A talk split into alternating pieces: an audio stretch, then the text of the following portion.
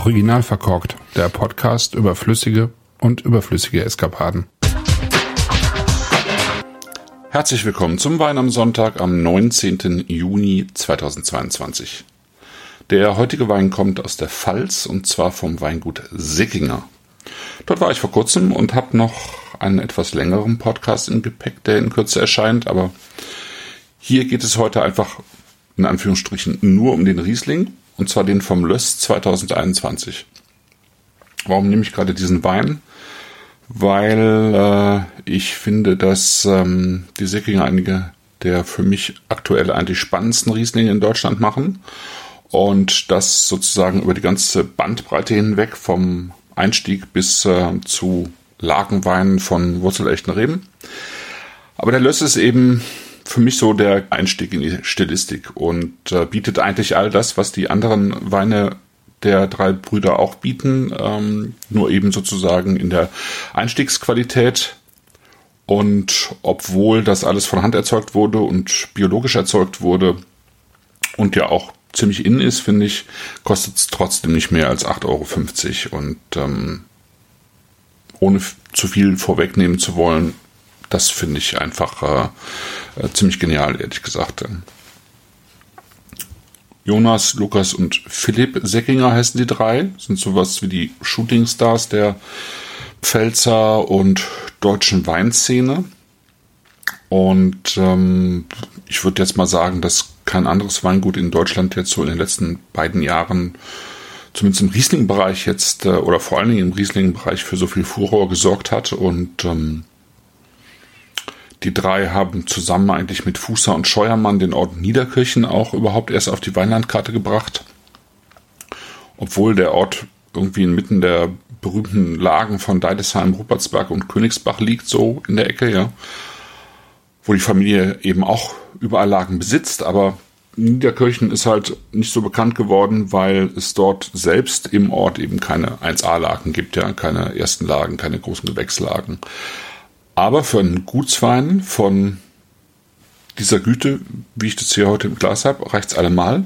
Und ähm, tatsächlich stand der wesentliche Teil des Löss-Rieslings auch aus dem Niederkirchner Schlossberg und dann kommt noch was vom Rupertsberger Linsenbusch dazu und dann eben auch so ein bisschen was an Vorlesen von den anderen ähm, Lagen, die es eben im Weingut gibt. Das Ganze ist äh, obligatorisch spontan vergoren worden, wie alle Weine eben im Weingut. Die Weine werden alle sozusagen für sich nach Weinberg ähm, verarbeitet. Also das, da wird eben mit Standzeiten und so weiter gespielt, aber also immer gleich ist eigentlich die Spontanvergärung und äh, der Einsatz von nur sehr geringen Mengen an Schwefel. Beim Löss wurde 80% im Edelstahl und 20% im äh, Fuder vergoren und ausgebaut. Und ähm, ja, wie gesagt, mit recht wenig Schwefel. Ich weiß jetzt nicht genau, wie viel es ist, aber es sind sehr geringe Mengen, die, was man einfach auch im Glas anspürt. Das ist sehr intensiv schon im Glas. Das ist ähm, fast so ein, so ein Platin äh, gelb leuchtende Farbe. Denke mal, dass hier eben auch so ein, so ein bisschen eine verlängerte Maischestandzeit im Spiel ist. Jetzt nicht allzu viel, aber ein bisschen dürfte das schon haben. Und ähm, ja, im Duft, finde ich, hat das sowohl Frische als auch Substanz. Ja. Also es wirkt schon schön hefig auch und stoffig mit so einer leichten Hefereduktion darüber. Und dann aber eben ähm, alles so, was es an knackiger Frucht gibt. Ja, also zitrische Noten auf jeden Fall, die aber gleichzeitig auch so ein bisschen cremig wirken. Knackiger Weinbergspfirsich, knackige Birne. Ähm, alles hell und also so ein bisschen von einer grünen Ananas, finde ich, ist auch mit dabei. Und dann liegt da drüber, liegt äh, so ein bisschen was von Minze und Brennnesselblättern und, und so ein Hauch von zermahlem Kalk, finde ich, ja. Also steinig wirkt das Ganze auch. Und ähm, so ein Wechselspiel zwischen, zwischen heller, zitrischer, fordernder Frucht und so einer leicht cremig hefigen Note eben.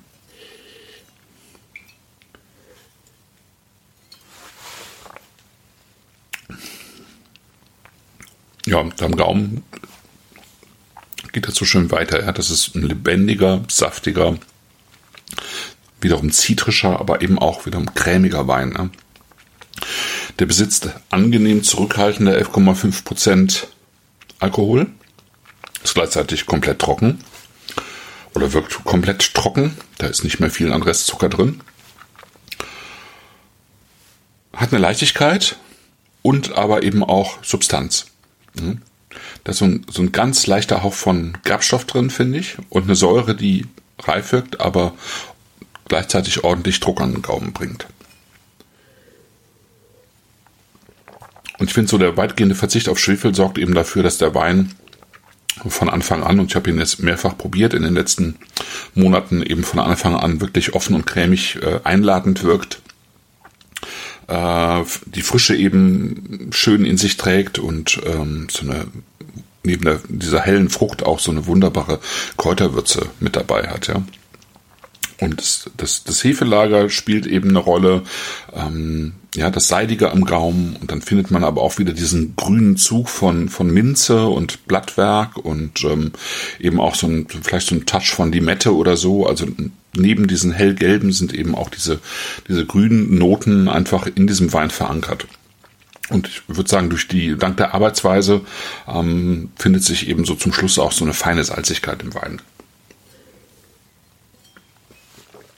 Ja, das hat Säure, das hat Spannung, das hat Frucht, das hat Würze, eben die Salzigkeit. Das ist alles an seinem Platz. Und ähm, ja, ich finde, das ist einfach sehr viel Wein fürs Geld.